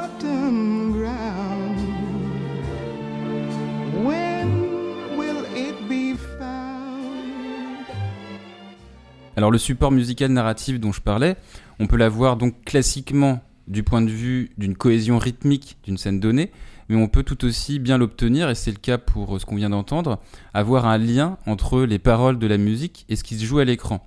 Pitié déclarait à ce propos qu'il était certain, je le cite, que July Tree euh, ouvrirait le film. Et en effet, quand on traduit les paroles qu'on vient d'entendre, en résumé, il y a l'idée que des graines d'amour viennent d'être plantées et que ce n'est qu'une question de temps pour qu'elles se mettent à éclore. Ce qui correspond bien au début de romance euh, entre Gary et Alana. Après, il y a une utilisation assez originale que Pitié euh, fait avec plusieurs titres comme celui-ci, Blue Sense de Chico Hamilton Quintet. On écoute un extrait.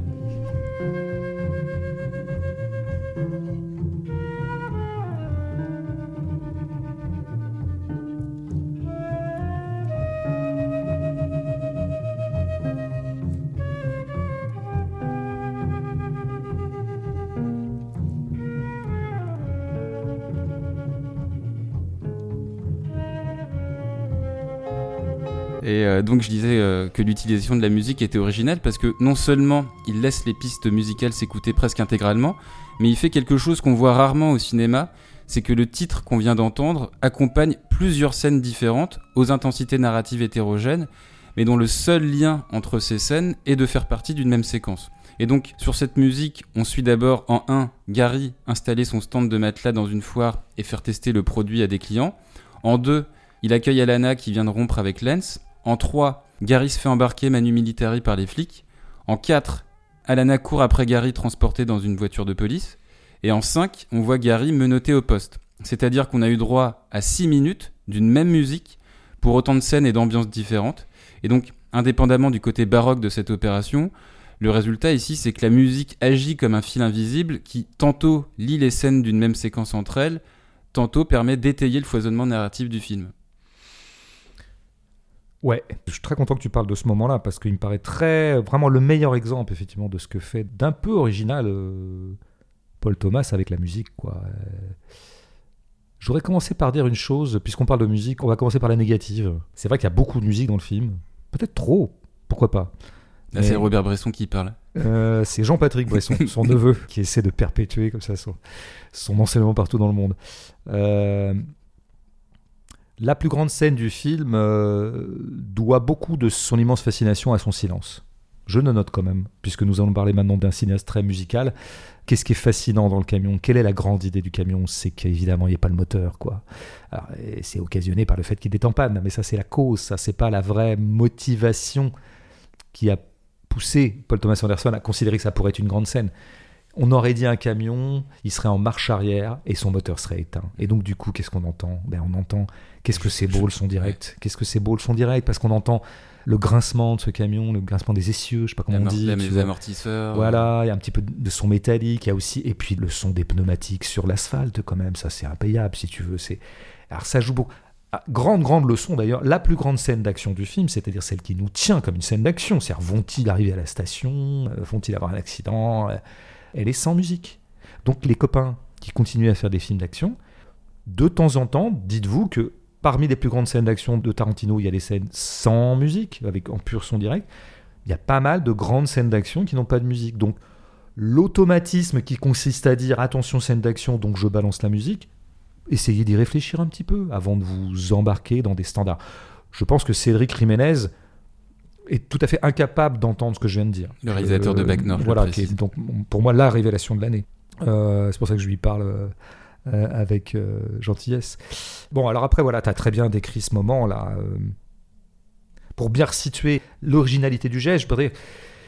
Si tu veux, l'idée de faire courir une même musique sur plusieurs scènes n'est pas une idée de Paul Thomas Anderson, c'est pas lui qui l'a inventé. En revanche, qu'on constatait dans ceux qui l'ont beaucoup fait, et notamment, je dirais exemplairement Scorsese, c'est qu'en général, les scènes qu'embrasse ce même morceau sont intégrées dans une séquence cohérente, mais c'est le cas aussi du commissariat, de tout ce que tu viens de décrire. oui. C'est une séquence puisque ça se passe dans la continuité. mais avec des scènes qui sont homogènes d'un point de vue d'atmosphère, d'humeur. Et donc, on peut dire qu'il y a, pendant cette espèce de montage séquence accompagné par une même musique, une sorte d'harmonie entre ce qui se joue dans le plan et la musique. Ce qui évidemment n'est pas du tout le cas dans ce que tu viens de décrire, puisque la même musique sert à accompagner une sorte d'immersion en steadicam, ou en, en tout cas en travelling avant, dans un paradis enchanté post-hippie ou crypto-hippie d'adolescents, on comprend pas, comme d'habitude, on ne sait pas à quoi on a affaire, hein, je veux dire, c'est à peu près tout et son contraire, on ne sait pas trop, mais un truc plutôt avec une musique qui pourrait connoter un peu l'orientalisme, peu, pas Ouais. l'orientalisme, mais Moi, ça m'a fait pourrait- penser au livre de la jungle de Disney. ça pourrait être un peu ça, en tout cas quelque chose comme ça, effectivement, de- d'extra-occidental, comme c'était un peu à la mode euh, à l'époque, donc ça nous ramènerait au hippie. Bah, cette même musique qui là semble coller avec l'image, bah, ne colle absolument pas avec l'espèce de coup théâtral de surgissement de ces flics, qui normalement, dans une grammaire musicale un peu canonique, devrait être accompagné d'une espèce de coup de force musicale. Bon, résultat des cours, résultat presque mathématique, ou en tout cas logique, nous allons créer des disjonctions entre la musique et ce qu'il y a dans le plan. Il y a un moment où l'atmosphère du plan ne collera pas à l'atmosphère de la musique. Eh ben c'est ça. De nouveau, la musique chez Paul Thomas Anderson, elle a cette espèce de drôle de capacité à se décoller de ce qui joue dans le plan, quoi, et donc de créer des dissonances. Mais là, il est peut-être un tout petit peu plus standard dans son usage de la musique là, euh, dans ce film-là, je trouve. euh. mais il y a ce moment que tu viens de décrire et qui donc, encore une fois, dont le maître est de créer une disjonction. Mais qu'est-ce qui crée aussi la disjonction? Revenons à des choses simples. Euh, comme tu l'as dit, il utilise des musiques préexistantes. Il ne les a pas fait écrire à part par euh, Greenwood. Ok. On est habitué à ça. C'est pas lui qui a inventé ça. D'ailleurs, je voudrais poser une question à, à nos auditeurs. Je fais appel à leur ér- érudition. En fait, c'est qui le premier qui a fait ça? Parce que si veux, pendant très très longtemps, le cinéma, la musique, elle était composée ad hoc. Elle était composée pour un film, de façon assez paraphrastique. D'ailleurs, film dramatique, on allait faire une musique pratiquement dramatique. Film romantique, un peu des violons. Bon, à partir de quel moment on s'est mis à mettre des musiques préexistantes? Peut-être Scorsese. alors, Scorsese est de toute évidence celui qui a rendu ça absolument visible mondialement et qui a été multicopié depuis. Alors, Kubrick fait un peu ça sur le mode Ah oui, du contrepoint. ouais. Il le fait un peu sur le mode du contrepoint, c'est-à-dire il va mettre euh, des musiques très connues, y compris d'ailleurs des tubes de la musique classique Ouais. très connus. C'est ce que, ça que je euh, pensais dans Barry Lyndon et Orange à Mécanique, fait. notamment. donc, mais je sais pas, il faudrait voir quelle a été la première fois au cinéma, où, et notamment où on a pris des tubes pratiquement, parce que là, dans la bande-son de Licorice, il y a énormément de choses très connues. Mais en tout cas, qu'est-ce que ça crée comme conséquence presque fatale et logique? Toi, tu as fait ta scène, et tu décides au mixage de mettre cette musique-là. Cette musique, par exemple, de euh, Carter ou de McCartney, à un moment on a McCartney. Bon, David Bowie. David Bowie, ben, forcément que ça va pas coller complètement. Parce que la musique n'a pas été écrite pour ça. Donc à moins de penser ta séquence Par rapport, par à, rapport à la musique. elle-même, c'est compliqué quand même, tu vois. Bon.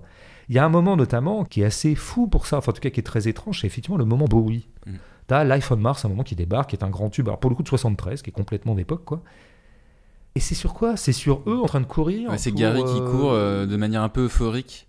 Alors, de manière très paradoxale d'ailleurs, puisque Oui. c'est la crise pétrolière. Ouais. T'as des voitures qui sont à l'arrêt. Ouais. Et lui commence à courir justement sur la route. oui, alors les bras en l'air comme si c'était quelque chose de joyeux. Tout à fait. Comme d'habitude, euh, Anderson fait rien comme tout le monde. Effectivement, là, on attendrait une scène où on est catastrophé parce que on vient d'apprendre que globalement le prix du pétrole allait nous foutre dedans puisqu'on fait du vinyle. Bah non, euh, Gary n'a pas l'air concerné. Enfin, mais je reviens à la musique.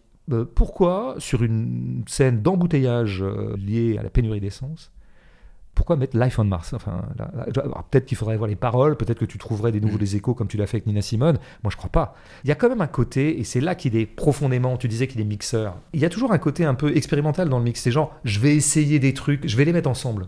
A priori, ça va pas ensemble, mais justement, c'est ça qui est bien. C'est ça qui est intéressant. Du coup, il se jouera des choses, quoi. Donc, on aurait, tiens, je vais essayer de mettre Life on Mars là-dessus. La monteuse a dû lui dire, ou le monteur, je sais pas, dire, mais, mais pourquoi Paul euh, Pourquoi tu, tu mettrais ça là-dessus? Mais je sais pas. Je sais pas pourquoi, mais j'ai envie d'essayer. Et ça donne ça. Ce qui est beau, c'est que du coup, la musique ne se rabat pas du tout sur l'image. Elle a une espèce d'existence autonome, donc elle existe matériellement.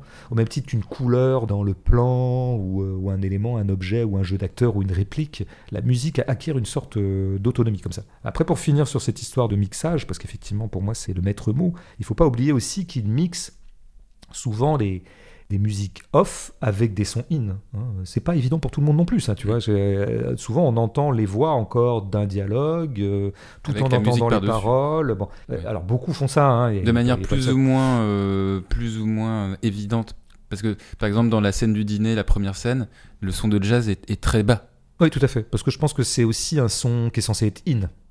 C'est un Oui, son voilà, intradigétique. oui Il est joué par le bar. Mais, euh, mais, mais de fait, il n'arrête pas de changer les. En fait, il n'arrête pas de créer les variations.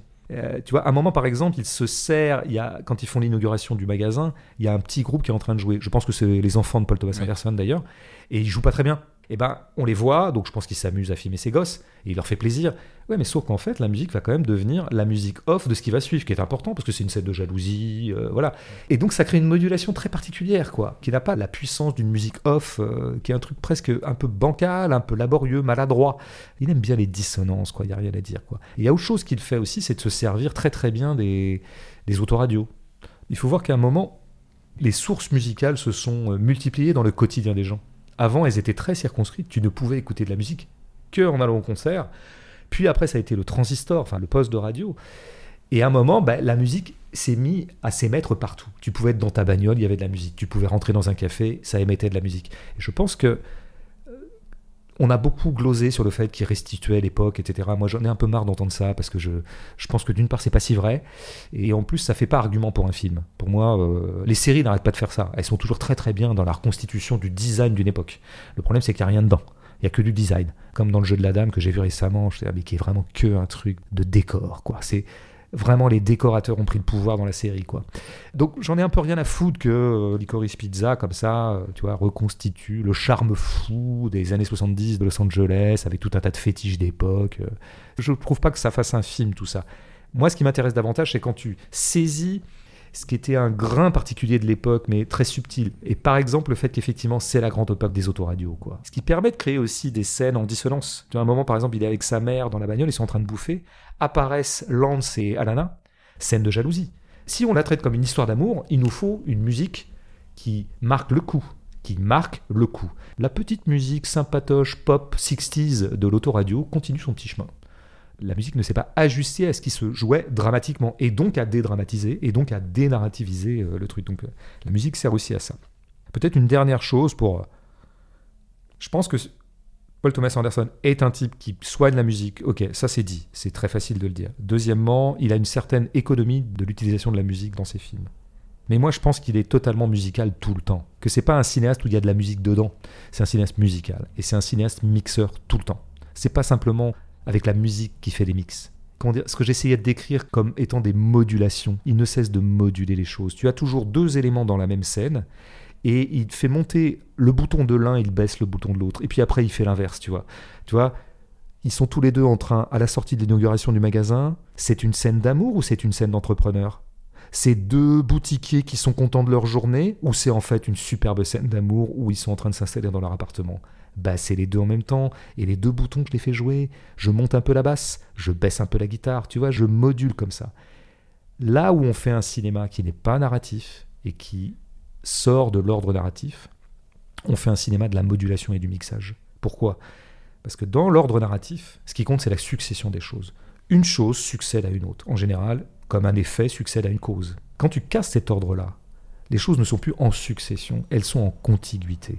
Alana et Gary n'ont pas une histoire d'amour au sens où au départ ils s'aiment pas et à la fin ils s'aiment. En fait, ils s'aiment dès le début. Ils ont immédiatement, dès le début, Ah, un immense potentiel amoureux entre eux. Non mais Gary dit que c'est la femme de sa vie. Mais Et elle le rejoint au bar. Non mais Ouais. je- moi je prends les faits. On peut pas être beaucoup plus amoureux qu'ils ne sont dès le premier jour qu'ils se voient. Tu vois, si tu veux. Je dis pas que c'est l'amour fou dès le début, mais ce que je veux dire, c'est que en fait, la charge érotico-amoureuse entre eux, elle est là dès le début. Elle n'a pas d'histoire, celle-là.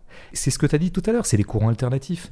C'est toujours, en fait, on est amoureux dès le début, mais Des fois ça se voit, des fois ça se voit pas. Des fois on est proche, des fois on est loin. Tu vois, en fait, on varie les distances, on varie les intensités, mais la charge est la même. L'amour n'a pas d'histoire. Euh, L'amour a des modulations. Quand tu sors du narratif, tu es dans un cinéma de la modulation et du mixage. Et d'ailleurs, là, je vais être un peu euh, andersonien. Tu veux dire de Wes Anderson? Non, de Paul Thomas. Ah oui. Le film est filmé en argentique. Oui, bien sûr. Ce qui mériterait beaucoup de commentaires. On complète la critique euh, comme on a l'habitude de le faire avec les remarques d'auditeurs. Alors, euh, ça doit sûrement être l'effet pitié, mais euh, ouais, les auditeurs ont vraiment été épatants. Parce qu'il y a beaucoup de choses qui ont été observées pendant la critique que j'ai retrouvées dans les commentaires sur les réseaux. Bah, c'est en fait parce que moi je lis en fait les commentaires avant de venir ici. Ah, je m'inspire de tout ce qui est dit, je copie en fait, je, Moi, je c'est, recycle. moi, c'est pareil un peu. Moi je n'ai aucune idée originale sur le cinéma, il faut le savoir. Moi je suis un mixeur. Je mixe des tubes de McCartney, un peu de Bowie, euh, un peu de Carter.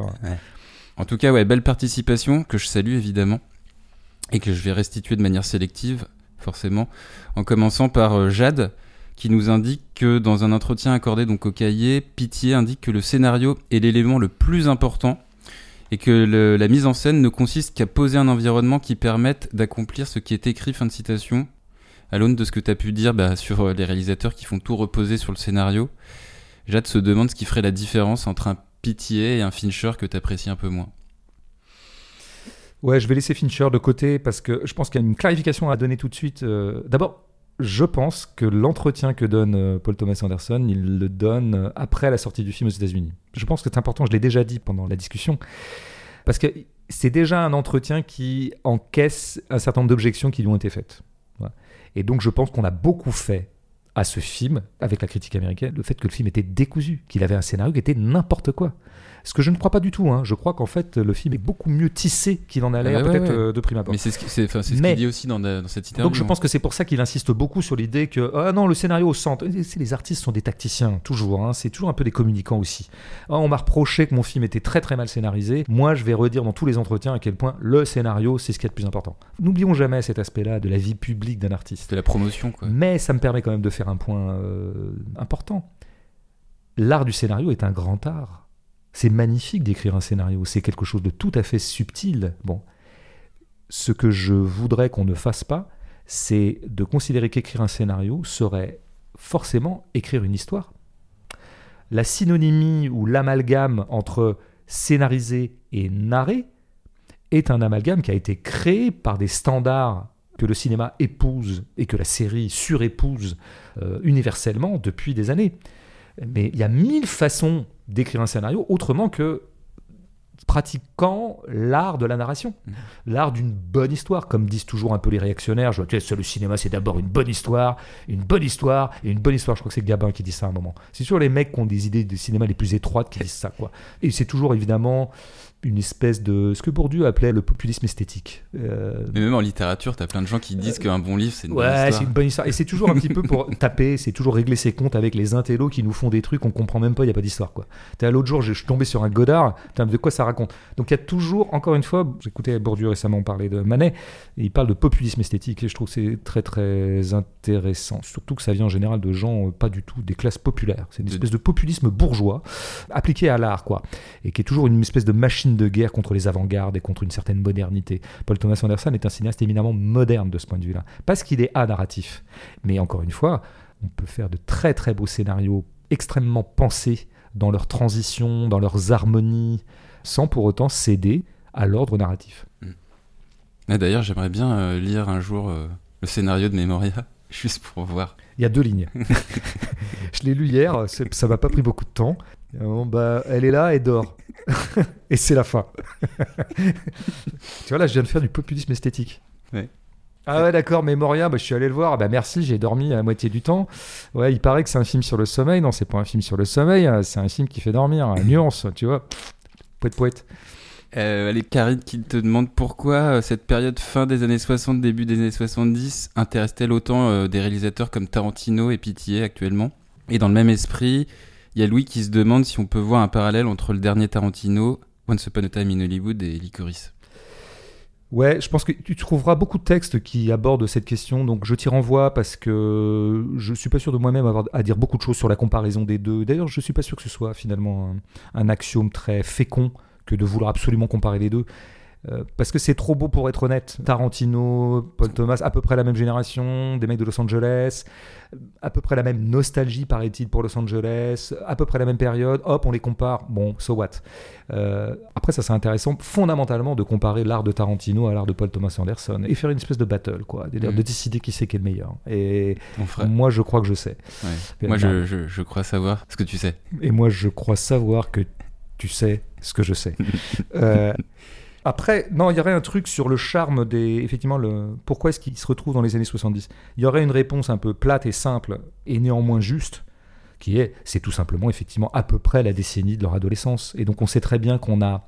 Notre ADN matériel, pratiquement, ou sensoriel, se constitue beaucoup dans ces années-là, ce qui fait qu'on gardera toujours une sorte d'empathie matérielle ou sensorielle pour ce qu'aura été l'environnement sensoriel de notre enfance ou notre adolescence. Bon, ça, là, je ne dis que des tautologies. Où ça deviendrait peut-être plus intéressant, mais alors périlleux, c'est de quoi est fait le putain de charme de ces putains d'années. Qu'est-ce qui fait qu'on est si nombreux à en avoir, peut-être pas la nostalgie d'ailleurs, tu vois, moi j'étais à peine né, mais on dit le cinéma américain des années 70 ça a été un grand moment esthétique. C'est vrai, il y a eu des grands cinéastes et des grands films. Mais il y a d'abord un grain. C'est d'abord ce grain qui nous séduit. Et qu'est-ce qui nous séduit tant dans ce grain du cinéma américain des années 70 qui a beaucoup à voir avec ce qu'était le grain des années 70 elle-même Hmm. Peut-être certaines fringues, certaines rues, certaines bagnoles, l'architecture générale. Comment dire La charge érotique de la matérialité des années 70 n'est-elle pas à proportion de ce qu'on a connu par la suite, à savoir finalement un évidement du paysage urbain, une uniformisation, une technologisation? Et on serait très content de retrouver des objets à visage humain, j'ai envie de dire exemplairement le flipper, quoi. Voilà. C'est-à-dire qu'on est content de retrouver le flipper parce que on est un peu saturé de la dématérialité des portables. Tu vois, je, que tu je- je de- navigue à vue ouais. là, mais je pense qu'il y a un truc comme ça. C'est marrant que tu parles de portable parce que justement dans l'interview qu'il donne au cahier, il dit que euh, il aurait ja- il pourrait jamais en fait euh, filmer de romances hyper contemporaines, notamment en raison du fait que pour lui les portables sont anti-cinégéniques. Ah oui. Ben oui, mais ça m'étonne pas parce que je pense qu'il y a. C'est pas la même nature chimique ou matérielle d'objets.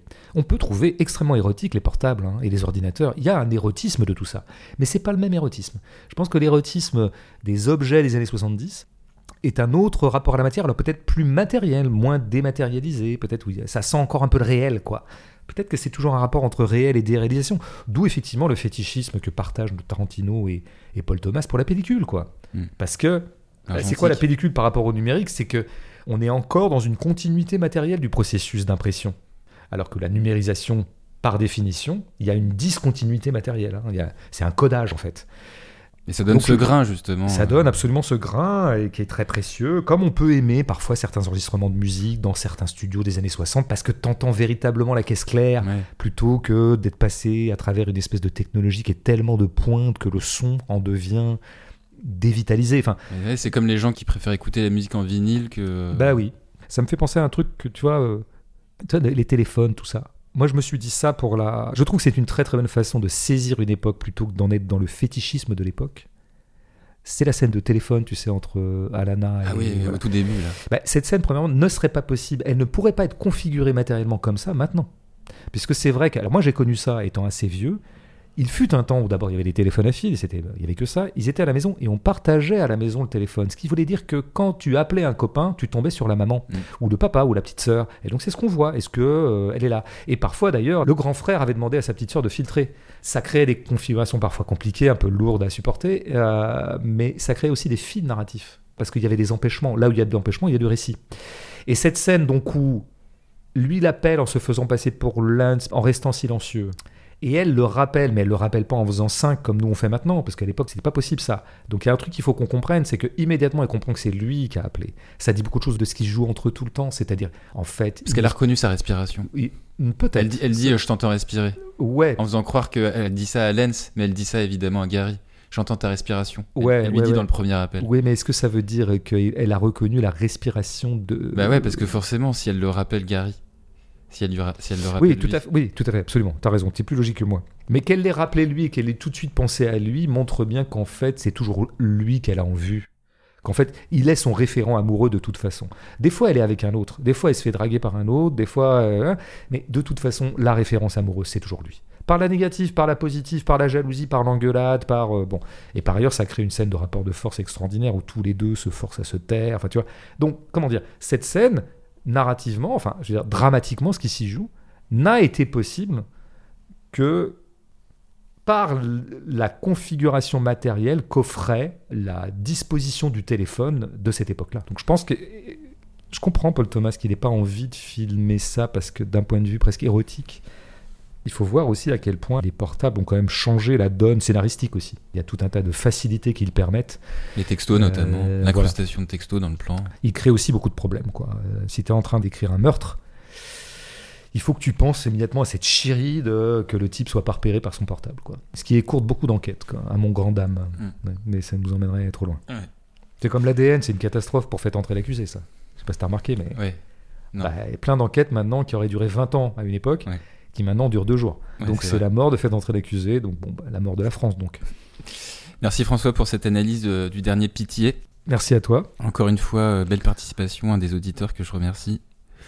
Prochain épisode, on on sait pas trop, hein. On sait pas trop. On sait ni trop sur quel terrain on va aller. Ouais. On Ni pensait, quelle- ni quelle on- œuvre, on en pensait faire une gêne basket euh, sur un match de la NBA. Non, peut-être une gêne littéraire, ouais, comme tu le suggérais. euh, Peut-être une chant. gêne littéraire, ouais. Ben, on réserve ça, la surprise sur les réseaux, vous tient informé. Ouais. Salut à tous. Salut. What are your plans? I don't know. What's your future look like? I don't know. How do you like working at Tiny Toes? I hate working at Tiny Toes. You should start your own business. What business should I be in? I don't know. What do you like? I don't know. You're an actress. You should be an actress.